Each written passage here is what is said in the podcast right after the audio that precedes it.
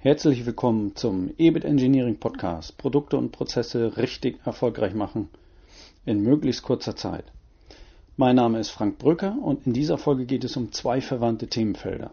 Zum einen sprechen wir über die Digitalisierung im Vertrieb und zum anderen über den erforderlichen Kundenfokus. Also gut, legen wir los.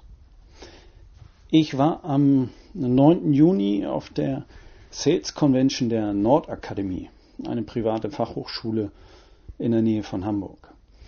Eine kleine, aber feine Veranstaltung mit tollen Rednern. Unter anderem waren auch da Herr Professor Dr. Ove Jensen von der WHU vom Fachbereich Vertrieb oder auch Martin Limbeck, Vertriebstrainer und Bestsellerautor von unter anderem Nicht gekauft hat er schon.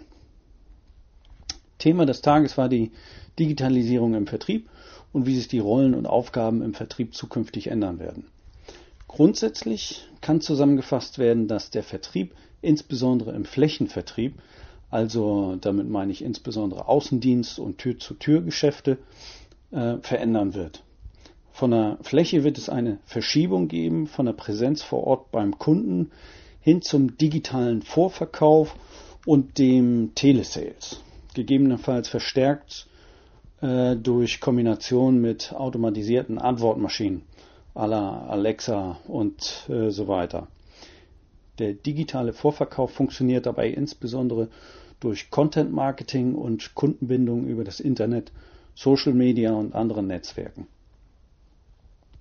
Was das für das Personal heißt im Vertrieb, war kontrovers diskutiert worden.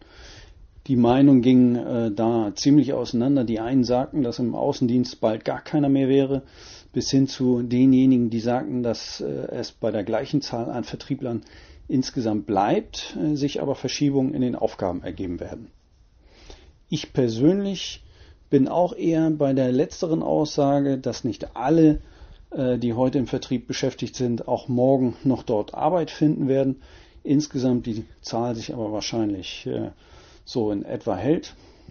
Aber schauen wir mal, es muss halt zusammenpassen.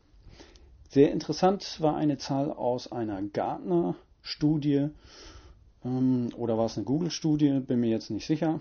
Habe mir eine Notiz dazu gemacht. Ähm, ja, kann, kann sein, dass ich mir da auch was Falsches aufgeschrieben habe. Ist auf jeden Fall auf der Veranstaltung, auf der Sales Convention gebracht worden. Ähm, es hieß dort, dass in Kürze den alten Verkäufern, also den, den, wie man auch sagt, den Silberrücken im Vertrieb, 46 Prozent Millennials im Einkauf gegenüberstehen. Das heißt, die routinierten Verkäufer treffen auf die Digital Natives im Alter von dann 18 bis 34 Jahren. Das ist so äh, die Altersgruppe der sogenannten Millennials. Damit muss der Vertrieb umgehen. Ähm, die Millennials warten nicht auf äh, Vertriebler, die davon ausgehen, dass Digitalisierung nicht nötig sei. Und das wird für den Vertrieb die größte Kundengruppe. Ja, das, darauf muss man also reagieren. Dann wurde eine andere These hervorgehoben. Das führende Kriterium im Verkauf äh, beziehungsweise für den Kunden wird das Kundenerlebnis werden. Noch vor dem Preis. Auch im Zeitalter der Digitalisierung bleiben also das Kundenerlebnis und die Emotionen die allerwichtigsten Triggerpunkte für den Vertrieb. Wer hier das beste Rezept zu bieten hat, der wird die Nase vorn haben. Unterstrichen wurde das eindrucksvoll mit äh, verschiedenen Beispielen, wie sich Internetauftritte emotionalisieren lassen und äh, somit ein Vorteil im Verkaufsprozess äh, äh gebracht werden kann. Ja, war super interessant da auf der Sales Convention. Also zusammengefasst die wichtigsten Aussagen noch einmal. Aus meiner Sicht zumindest die wichtigsten, die ich mir da so mitgenommen habe. Der Vertrieb muss dringend auf allen Kanälen unterwegs sein. Alle Kanäle müssen ein optimales Kundenerlebnis erzeugen, denn genau dies wird das Top-Kriterium der Zukunft noch vor dem Preis werden. Gemäß einer Gartner-Studie sind 86 Prozent der B2B-Kunden bereit, einen höheren Preis zu zahlen, wenn das Kundenerlebnis positiv ist. Ja. Die sogenannten digitalen Helden, also die Firmen, die im äh, Thema Digitalisierung die Nase vorn haben, äh, haben gemäß einer Studie von Simon Kucher und Partner 37% mehr EBIT. Der Vertrieb muss alle digitalen Kanäle nutzen, um Kundendaten zu generieren, um dann wiederum ganz gezielte Werbemaßnahmen durchführen zu können. Und der letzte Punkt, einer der aus meiner Sicht fast alles entscheidende Punkt, Digitalisierung ist mehr als nur ein oder mehrere IT-Projekte durchzuführen. Digitalisierung ist Chefsache, ist Führungsaufgabe. Abschließend vielleicht noch ein Zitat von Jack Ma, CEO von Alibaba. Wenn Sie, also sprach er jemanden an, wenn Sie 10.000 Kunden hinzugewinnen wollen, dann müssen Sie Lagerhäuser bauen und dies und das noch mehr. Für mich sind es zwei neue Server. Das sagt schon so viel aus darüber, was auf den Vertrieb zukommt. Mehr muss man hier gar nicht gesagt haben. Die Digitalisierung ist deutlich mehr als Automatisierung der Prozesse.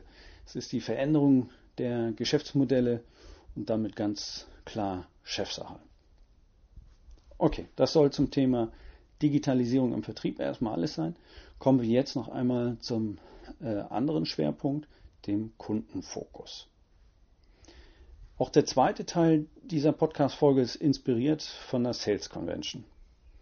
Herr Dr. Jensen von der WHU sprach ebenfalls davon, dass das Kundenerlebnis zukünftig verstärkt im Vordergrund stehen wird. Aber eine Sache hat mich ganz besonders inspiriert.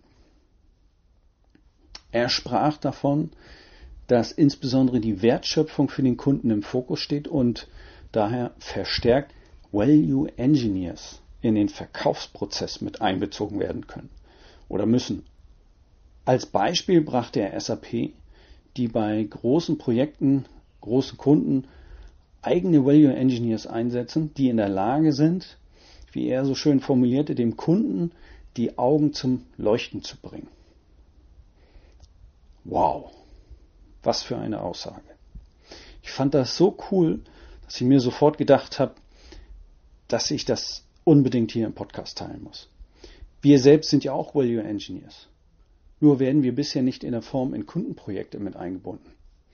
Wir werden in Entwicklungsprojekte mit eingebunden. Ja, wir, wir versuchen auch ganz vorne immer mit dabei zu sein, aber wir sind nicht im Daily Business, im Kundengespräch dabei. Äh, aber wahrscheinlich sollte das der Weg der Zukunft sein. Noch einmal zum Mitschreiben. Value Engineers mit in das Verkaufsgespräch einbinden und die Augen der Kunden zum Leuchten bringen. Warum macht das Sinn? Warum fand ich das sofort so klasse? Ein Value Management äh, oder EBIT Engineering Projekt startet immer vorneweg mit dem Wozu. Wozu braucht der Kunde das? Wozu braucht der Kunde das Produkt, die Software, den Prozess? Das ist so elementar, um das maximale Ergebnis herausholen zu können. In der Softwareentwicklung gibt es äh, hierfür seit Jahren Requirement Engineers, äh, die eine ganz saubere Bedarfsanalyse machen und das dann in die Sprache der Programmierer herunterbrechen.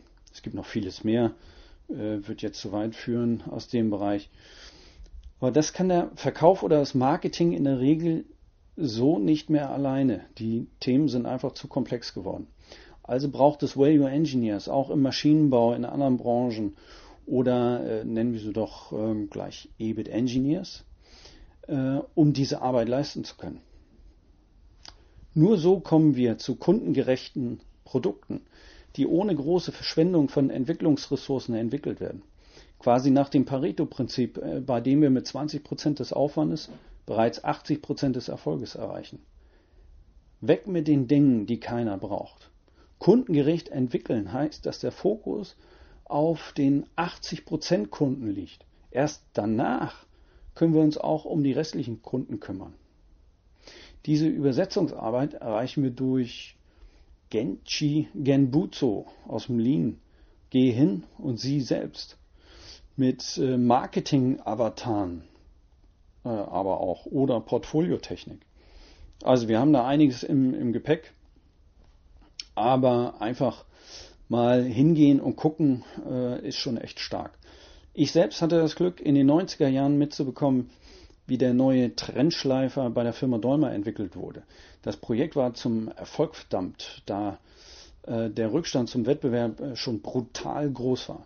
Man setzte alles auf eine Karte und ging einen bis dahin ungewöhnlichen Weg. Es wurde ein Team aus Entwicklern, Serviceleuten und Marketing äh, zusammen zu verschiedenen Kundengruppen geschickt. Und äh, es wurden Feuerwehren besucht, es wurde das Technische Hilfswerk äh, besucht, äh, Baufirmen und so weiter. Über drei Monate schaute man sich ausschließlich an, worauf es den äh, relevanten Kundengruppen ankam. Vorher wurde kein einziges Konzept erstellt. Erst danach begann man die Ideen zu sortieren und in unterschiedliche Konzepte zu verdichten. Dieses Produkt wurde zu einem der erfolgreichsten Produkte überhaupt. Warum? Na, weil der Kundenfokus gegeben war. Also unsere Aussage für Sie. EBIT Engineering beginnt beim Kunden. So, ich könnte noch ewig so weitermachen, machen wir aber erstmal Schluss mit dieser Folge. Gerne bei einer anderen Folge mehr. Wir hoffen, dass äh, der eine oder andere wieder einiges für seinen Alltag mitnehmen konnte. Ich wünsche an dieser Stelle wieder alles Gute und noch spannende Projekte. Bis bald wieder. Ihr Frank Bröcker.